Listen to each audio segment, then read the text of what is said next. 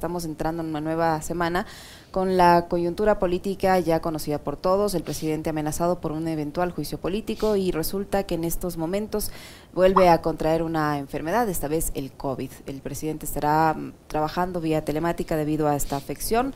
Eh, resulta mm, coincidencia eh, que cuando tiene estos problemas políticos eh, el presidente termina enfermándose. Pero bueno, eh, esperemos que se recupere pronto eh, de, su salud. ¿Cómo mira usted el avance de este proceso eh, en cuanto a la Asamblea Nacional y las posibilidades de éxito que pueda tener? Bueno, primero, muy buenos días. Un gran saludo a, la distancia, a todas las personas que nos miran, nos escuchan. Un gusto saludarlos a ustedes también y, a todo el equipo técnico de Radio Pichincha, si no me equivoco. a ver, yo creo que acá en la costa tenemos un dicho muy coloquial, que, y sobre todo en Guayaquil, en las áreas siempre periféricas, que dice coincidencias en Pascuales. Entonces, generalmente, este tipo de situaciones, bueno, yo creo que ya es la tercera o cuarta vez que le da COVID al presidente, no lo tengo claro.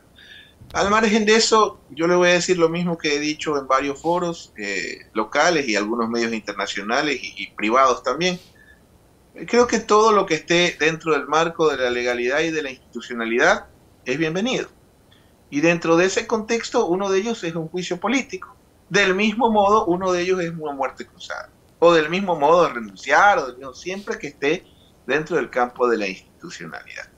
Las valoraciones de tipo jurídica, que obviamente no, bueno, soy abogado, pero no ejerzo, digamos, el derecho a profundidad pero las valoraciones de orden jurídico, este debate que creo que, no, lo podemos reducir en chifladuras o no, o que si son buenos o malos, eh, al menos en el campo de los, de los especialistas, y, digo especialistas porque lamentablemente la opinión pública se ha llenado de tinterillos influencers, pues, ¿no? o, de más que de influencers que de periodistas, que te dicen cualquier cosa en función de una tendencia a la otra. Lo que me queda claro es que el tema, uno, el juicio político no requiere, digamos, de connotaciones penales o judiciales, y segundo, es una herramienta y es un debate que se debe de establecer. En este caso entiendo que lo de la omisión es lo clave o es la discusión medular del famoso informe. Y tercero, el rol de la Corte Constitucional, que es eminentemente, digamos, de forma, este, no, no es de fondo. No, la Corte no evalúa las causales, la Corte entiendo que lo que evalúa, y lo he preguntado a algunos constitucionalistas, ya le digo, más estudiosos del tema, me hablan de, este, digamos, de forma, de si la convocatoria fue hecha de manera correcta, si el informe se redactó de la manera que, establece la ley, etcétera, etcétera, etcétera. Entonces, suponiendo que, llegue a, término o, se apruebe este caso el juicio político, yo creo que es una situación que dentro de los parámetros de los canales institucionales el presidente deberá enfrentar, si, si el caso saldrá victorioso, o de lo contrario se aplicarán las medidas constitucionales o institucionales que se encuentran en la ley. ¿Cómo está, Osvaldo? Qué gusto saludarle. Buenos días. Hola. Eh, el, el, presidente echado mano de un personaje que, digamos, es conocido para todos quienes estamos inmiscuidos en, la lectura de la política, periodistas, eh, actores políticos y demás, que es Henry Cucalón. Eh, y, digamos, uno de los ganadores en caso de que el presidente salga bien librado de esta situación podría ser justamente él, ¿no? Podría ser justamente él. Ahora, a él le toca batallar, como creo que ya lo analizamos también en algún momento con usted, con em, las permanentes y persistentes interferencias que generan no solo el presidente, sino el resto del equipo del gobierno. O sea, ya vemos, por ejemplo, yo lo mencionaba en el comentario hace un momento, teniendo un fin de semana muy violento en Guayaquil, en Esmeraldas, en Quito mismo, con secuestros y demás, el secretario de Seguridad hablando de cualquier otra cosa menos de seguridad. Entonces, por más esfuerzos que pueda hacer un personaje, ¿qué pasa cuando el resto del gobierno va en otro andarivel o cuando el propio presidente se encarga de entorpecer cualquier tipo de eh, puente que se pueda generar, incluso con la propia asamblea? Mire, eh, esto es interesante porque yo creo que a Henry Cocalón, que, de hecho es un, creo siempre pensado que, es uno de los mejores cuadros que políticos sobre todo, eh, con más allá del liderazgo que tiene la derecha, eh, aunque creo que no se reconoce derecha, pero en todo caso, creo que, aquí hay dos factores. El primero, yo siento que el abogado Cucalón no ha podido, digamos, más que de, ministro de gobierno, ha terminado de abogado defensor del presidente explico. Yo, siento más un, rol de litigante que, de gestor político o que de tender puentes, por un lado. Por otro, eh, si tú tienes a un jefe de Estado, pues bueno, esto no es nuevo. y efectivamente ya lo hemos conversado. Correa, correístas narcotraficantes, Herbas evasor, Nebot conspirador, eh, Pachacuti, extorsionadores me pedían ni sé qué, me, explico, siempre uno tiene que, o sea, por lo menos, obviamente tiene que haber la retórica, un águila no caza mosca, como Chávez en su momento le decía a la oposición, qué sé yo, pero, pero el hecho de, romper, dinamitar todos los puentes, y, me acuerdo una vez recién llegado el, ministro de gobierno, eh, diciéndole a Nebot que estaba viejo, inservible, y claro, y obviamente también el ministro de gobierno, siento que en esa dinámica tú lo ves en los medios de comunicación más diciéndole a los asambleístas tontos o, cuestionándolos, eh, cuando son los que tienen los votos. Entonces, en ese escenario, en ese contexto, eh, Napoleón decía, por ejemplo, que tú, si tú ponías un perro a liderar 100 leones, eh, los leones iban a fracasar, pero si pones a un león a liderar a 100 perros, los perros se transforman en leones. Entonces, no es el único, digamos, ministro con buen perfil, el mismo Andrés Seminario, que, que creo que al margen que es amigo, un extraordinario profesional y referente, Creo que el mismo ministro Bernal, algún tipo de gestión, eh, me parece interesante el tema de las adopciones, como lo resumió, la labor que realiza. O sea, yo creo que sí hay figuras que podría rescatarse su actuación. El problema es la cabeza. Y el otro gran problema, es lo de fotos, los ciudadanos, efectivamente en Guayaquil, este, ya somos la ciudad 23, creo que cada semana aumentamos este macabro récord. Le pongo un ejemplo, en Guayaquil las clases en modalidad eh, eh, en, formato nocturno eh, están virtualizadas. Por la seguridad ya no hay clases presenciales en modalidad nocturna en Guayaquil, ahora es online, o sea, tenemos una nueva, una nueva eh, pandemia, digamos, que es la inseguridad, en una ciudad que está sumida en el caos de la inseguridad. Entonces, el ciudadano de pie que ve esta, esta escaramuza o esta vorágine política de que el uno le dice vago, el otro le dice tonto, el otro le dice corrupto, entonces, ¿qué, ¿quién le responde a los ciudadanos de a pie que están en esta situación tan complicada. Y no le hablo de Esmeraldas, yo creo que en estos indicadores de seguridad internacional falta Esmeraldas, falta Quevedo, faltan algunas ciudades del país que están sumidas en esta crisis de inseguridad. Entonces, ante este tipo de acontecimientos, cuando ya el secuestro se está haciendo lo cotidiano, pero hay que reconocer la efectividad, le digo porque yo viví este fenómeno en Centroamérica cuando he trabajado por allá, en México, veo que la UNAS está teniendo efectividad y esto hay que aplaudirlo, veo que están teniendo una efectividad bastante alta en el rescate de los secuestrados, pero esto se está haciendo una industria, igual que el sicariato. Entonces, en ese contexto, ¿quién defiende a los ciudadanos y quién habla de sus temas medulares? Cuando ese es un factor y el otro, este, esperemos que no nos afecte la, el cataclismo financiero que se avecina en los Estados Unidos cuando nosotros dependemos en nuestra emisión monetaria de la Reserva Federal. Entonces, en ese contexto, creo que son tiempos complicados en los que se necesita un liderazgo fuerte y, y no sé qué es lo que pueda transformar, porque ese es el otro. Bueno, ok, digamos que en una vía institucional sale el presidente y asume el vicepresidente. Es pasar de Kiko al Chao. La otra, la muerte cruzada. Es incertidumbre. O sea, realmente lo único que creo que puede transformar esto, más allá de tener ministros de primer nivel, es que el presidente asuma un liderazgo que lamentablemente ya vamos para dos años y, y de lejos no lo asume. Ahora, mm, Osvaldo, en la Asamblea Nacional, eh, si bien este informe que eh, sugiere este juicio político pasó con 104 votos, poco a poco el respaldo a este proceso al interior de la Asamblea como que se aleja, eh, tomando en cuenta que hay bancadas que apoyaron este informe que ahora se al parecer se alejan de la posibilidad de apoyar el juicio político porque tienen miedo a no volver a ganar una elección popular, tomando en cuenta que el presidente a la vez podría eh, decretar la muerte cruzada y se irían todos a la casa. Eh, me refiero a las bancadas de Pachacuti y de, la izquierda democrática. ¿Cómo mirar estos comportamientos al interior de la Asamblea en momentos en que se aprueba un informe con 104 votos y ahora que se empieza a discutir con certeza la posibilidad de un juicio político, pues ahí se hace a un lado? Bueno, dentro del campo democrático todo es válido Ahora, partamos de un punto. Este, entiendo yo, que esto ya sería con un constitucionalista, entiendo yo que la, convocatoria a este juicio político requiere de 45 firmas. Usted me podría corregir, son 45, 42, no, no, no lo recuerdo. Y entiendo yo también que son 92 votos los que se requieren para, en este caso, tener éxito en un juicio político. Eh, y como decía Carlos Julio Recemena, en este país se tosta granizo. Entonces, habría que esperar y ver los procesos y a mí no me sorprendería que pase absolutamente nada. Ahora, lo de fondo, insisto, que, que no, no, deberíamos tener esta discusión. Eh, deberíamos tener una discusión de, bueno, el tema de la seguridad. Eh, obviamente la, la, consulta, que fue un fracaso rotundo, porque creo que el pueblo finalmente demostró que, no, no, es tan tonto como lo creen. Eh, creo que finalmente el, triunfo, digamos, de, usted el caso, mire, las fantasías tuiteras, pues no Eh, yo me acuerdo que aquí hablábamos un poco como estas fantasías tuiteras de es que los enemigos de Quito, bueno, los enemigos de Quito sacaron más del 50% de los votos en, la última elección y una, una tendencia ganó las, las elecciones. Es que el pueblo de la Asamblea, bueno, en la pregunta de que, que, tenía que ver con el tema de la Asamblea Nacional en, la consulta de Lazo, eh, el no sacó un porcentaje mucho más alto del que sacó, el que le sacó Lazo Arauz.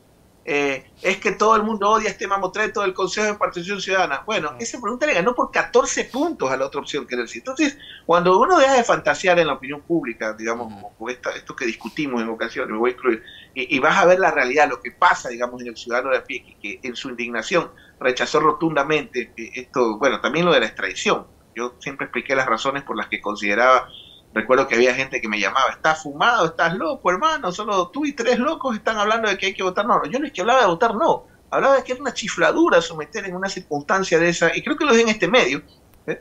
mucho antes de la elección, era una locura someter al, al, escrutinio ciudadano preguntas que podían resolverse vía, vía legal, por ejemplo, en algunos casos, pero no tenían ningún tipo de asidero ni de solución, como la extradición, que está demostrado que no tiene ningún tipo de, digamos, de funcionamiento, reducir la inseguridad ni en México ni en Centroamérica. Entonces, en ese escenario, finalmente, ¿quién defiende a los ciudadanos y quién vela por los ciudadanos después de un resultado electoral que creo que fue claro que el gran ganador fue el correísmo y en este caso Pachacuti, sobre todo por el obtenimiento, el obtenimiento de plazas como Guayaquil, que yo veo que pocos analistas lo, lo, analizan o lo estudian, la toma de Guayaquil, si lo queremos llamar así, eh, es para mí el hecho más trascendente político porque es una plaza sumamente importante y obviamente es clave también para la gobernabilidad de las ciudades y la gobernabilidad nacional. En el caso de Quito, con Pavel Muñoz, el resto, bueno, de, plazas no me sorprende lo que pasó en Guaya, ni lo que pasó en Manaví, ni en Azuay, pero el caso de Guayaquil y Quito son fundamentales y medulares. Entonces, en ese escenario, creo que hay que buscar caminos y, conducentes a mejorar la vida de los ciudadanos, pero lamentablemente el, gobierno está en otra discusión y los asambleístas también. Ahora, Osvaldo, con respecto a lo que usted decía, el, resultado de la consulta y eh, específicamente el pronunciamiento de los ciudadanos en la pregunta 1, que usted la ha catalogado como una chifladura, eh, y claro, yo también coincido en aquello. Eh, leía un texto que lo publicó en las últimas horas Franklin Ramírez, y hay un, hay un párrafo que me llama mucho la atención, que tiene que ver justamente con esto y la forma en la que el gobierno y principalmente el presidente Lazo está tratando de resolver las cosas mal, obviamente. Em, el texto, como les decía hace un momento, se titula El rey está desnudo, ¿no? Y en este párrafo dice, el presidente esquiva sistemáticamente los procedimientos de control popular, rehuye así su propia palabra y el debate abierto del que depende.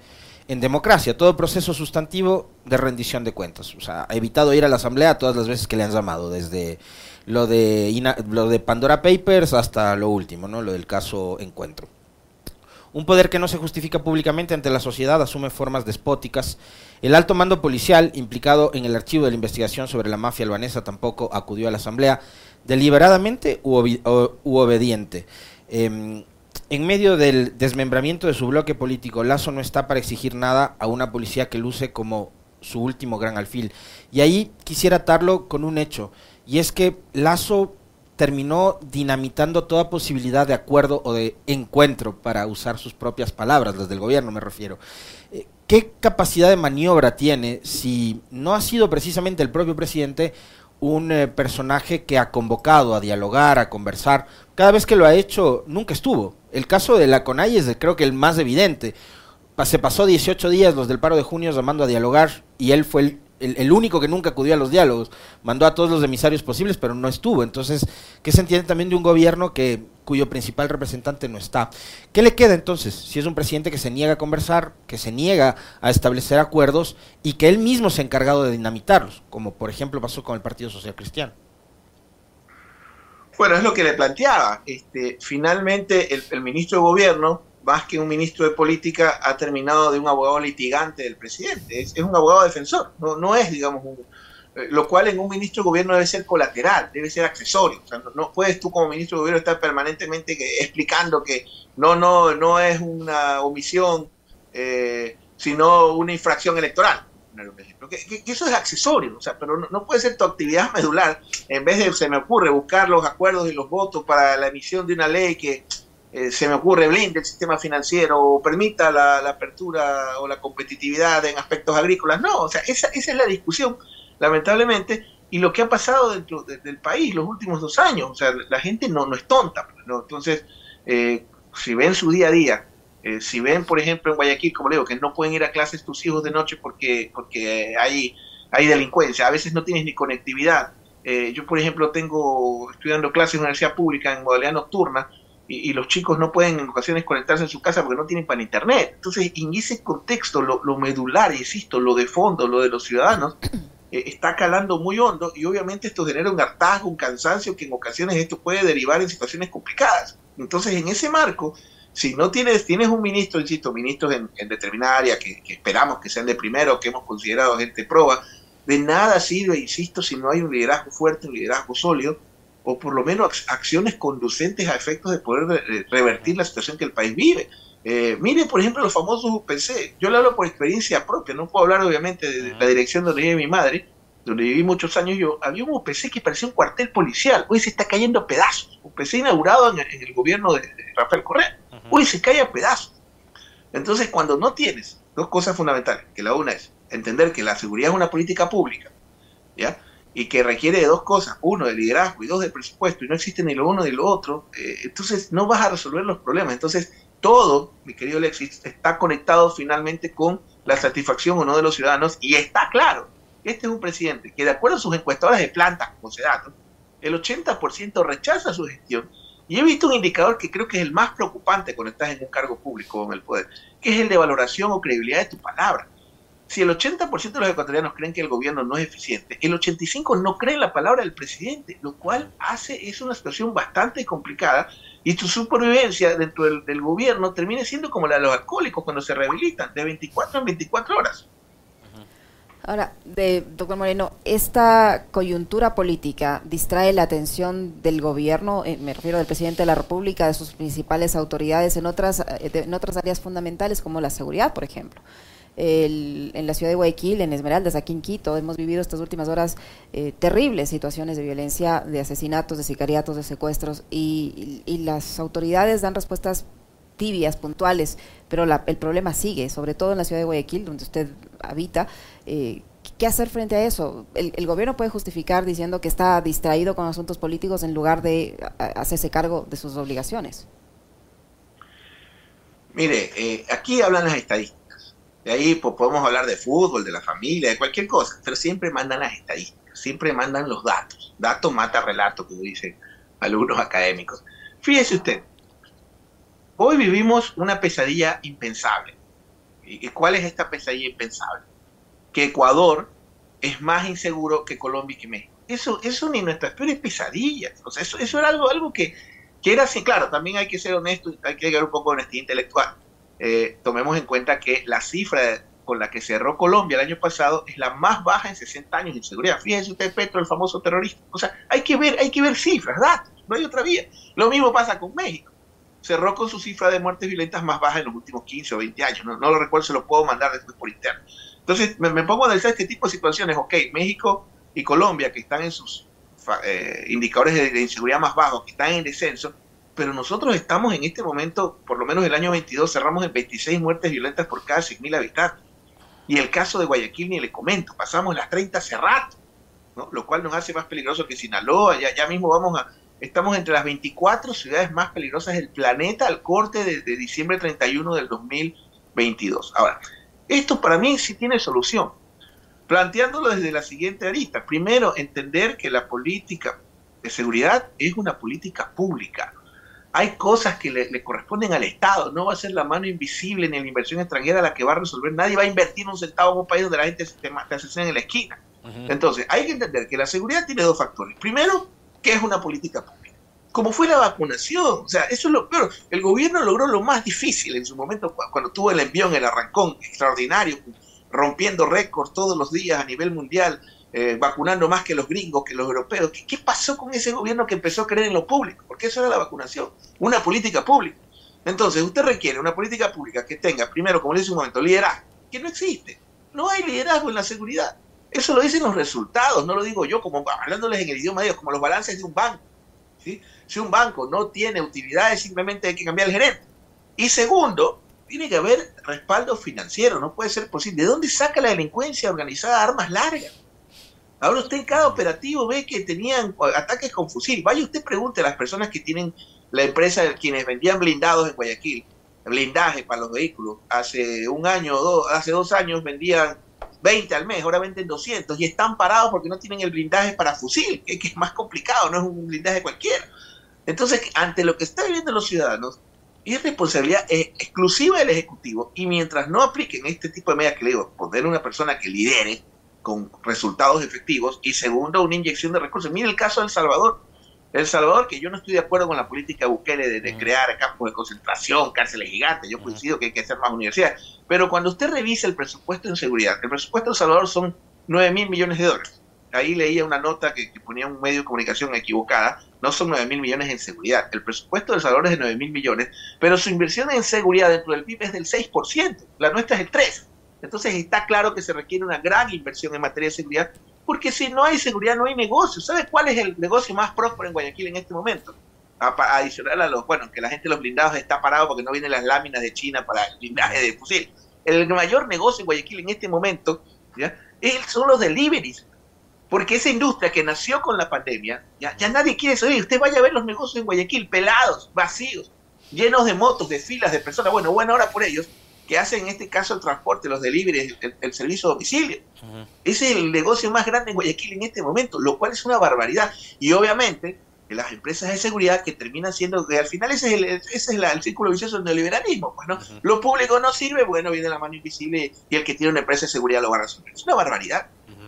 Ahora que ha mencionado Guayaquil, eh, Osvaldo, quisiera trasladarme del, escenario, eh, digamos, de, nacional del gobierno a analizar un poco lo que está pasando con, con los gobiernos locales, porque digo, el sacudón electoral del 5 de febrero no solo que le, le removió al gobierno, sino también algunas otras estructuras políticas tradicionales del país. Me refiero específicamente al Partido Social Cristiano, que pierde su bastión em, desde hace mucho tiempo, que se había convertido Guayas y Guayaquil, ¿no? prefectura y alcaldía en simultáneo. Y a diferencia de lo que pasa, por ejemplo, en provincias y en ciudades como Pichincha y Quito, acá hay reelección de prefecta, y en el caso de la alcaldía, eh, entre Santiago Guarderas, el saliente, y Pavel Muñoz, el alcalde electo, ha habido un proceso de transición, digámoslo de alguna forma, ordenado.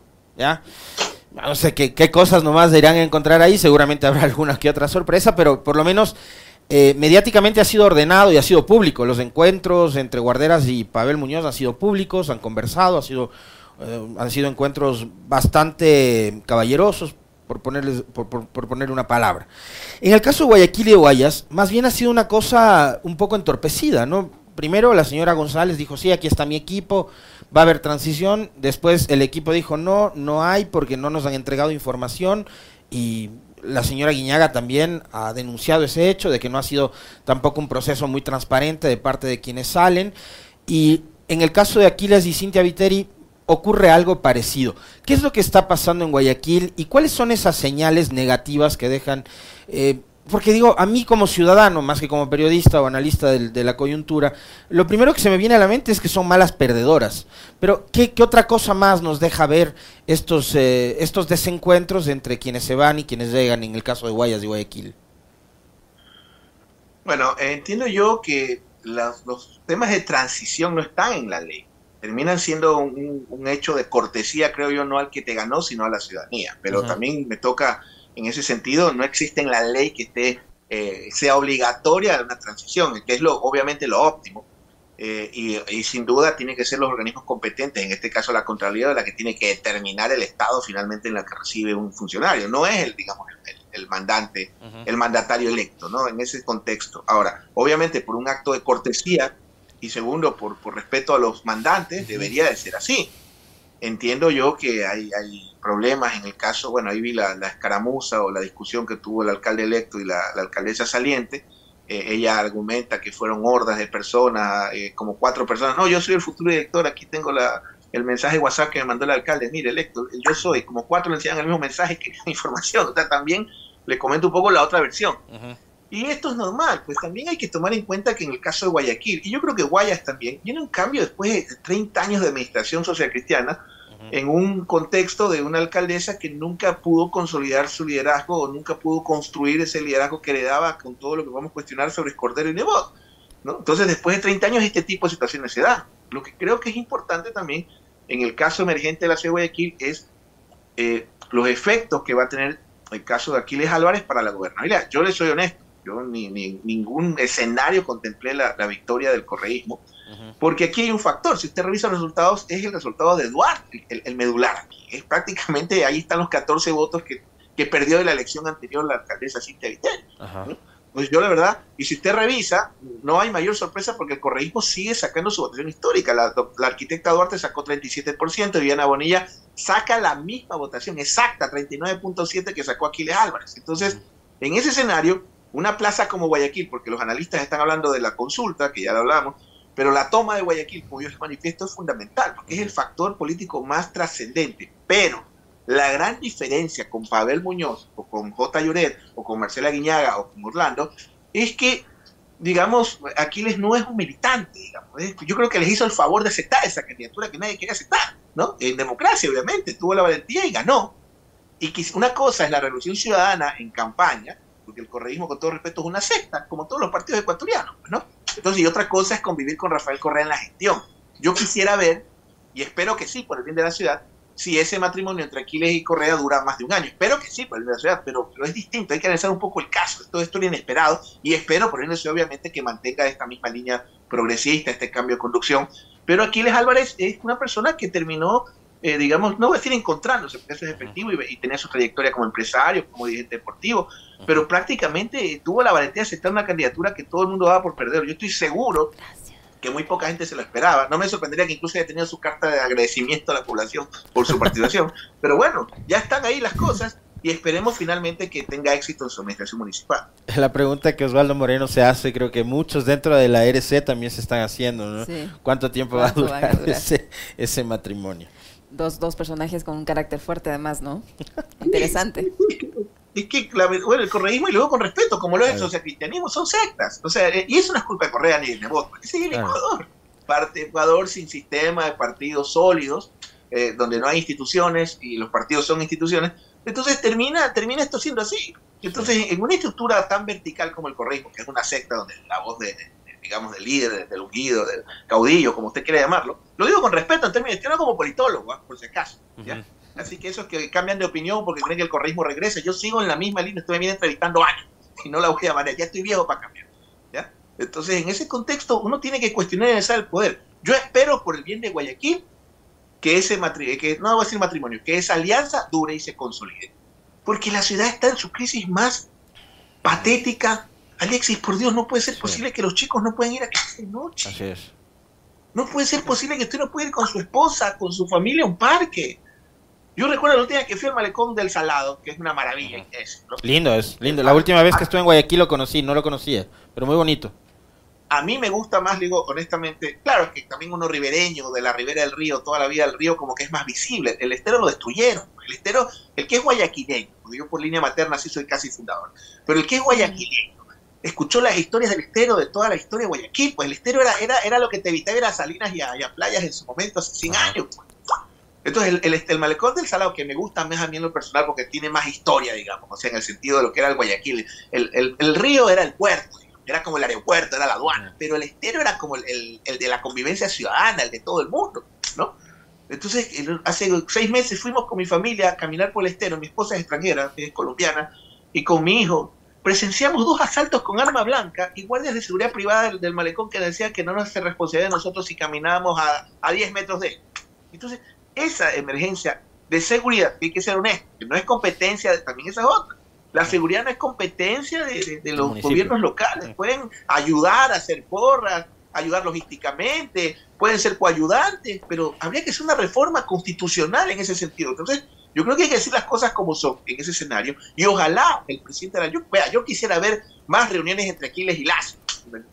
Pues bueno, ya empezó con el gobernador quisiera más que ver este relajo entre políticos, que, que tú no, fuiste tú, fuiste tú, fuiste Tel de acá, etcétera, en una complicación como la que está viviendo la ciudad, creo yo, con todo respeto, más importante, al menos en, materia económica, y con mayor población de la nación en esta crisis, que es peor que la época de los incendios y que los piratas. ¿Qué estamos esperando? Ya, ya la discusión, insisto, no es si Lazo termina, creo que eso es irrelevante, sino si los guayaquileños llevamos vivos, llegaremos vivos cuando termine su mandato, si es que lo termine. Entonces vamos a ver qué pasa en Guayaquil. Yo con, Pavel Muñoz es un hombre que admiro, es un hombre, un académico efectivamente formado, que creo que la tiene claro. Ojalá salga el metro, porque entiendo que el metro de Quito era el verdadero problema es que hay algunos que quieren el negocio privado de la administración. Y un hombre que cree en lo público creo que ya tiene que darle vuelta y adelante. Yo con Quito estoy tranquilo. Espero que lo de Guayaquil sea un éxito rotundo y absoluto. Y le deseo lo mejor al alcalde electo. Y espero que en lo político se mantenga una línea para efectos de un cambio en la ciudad.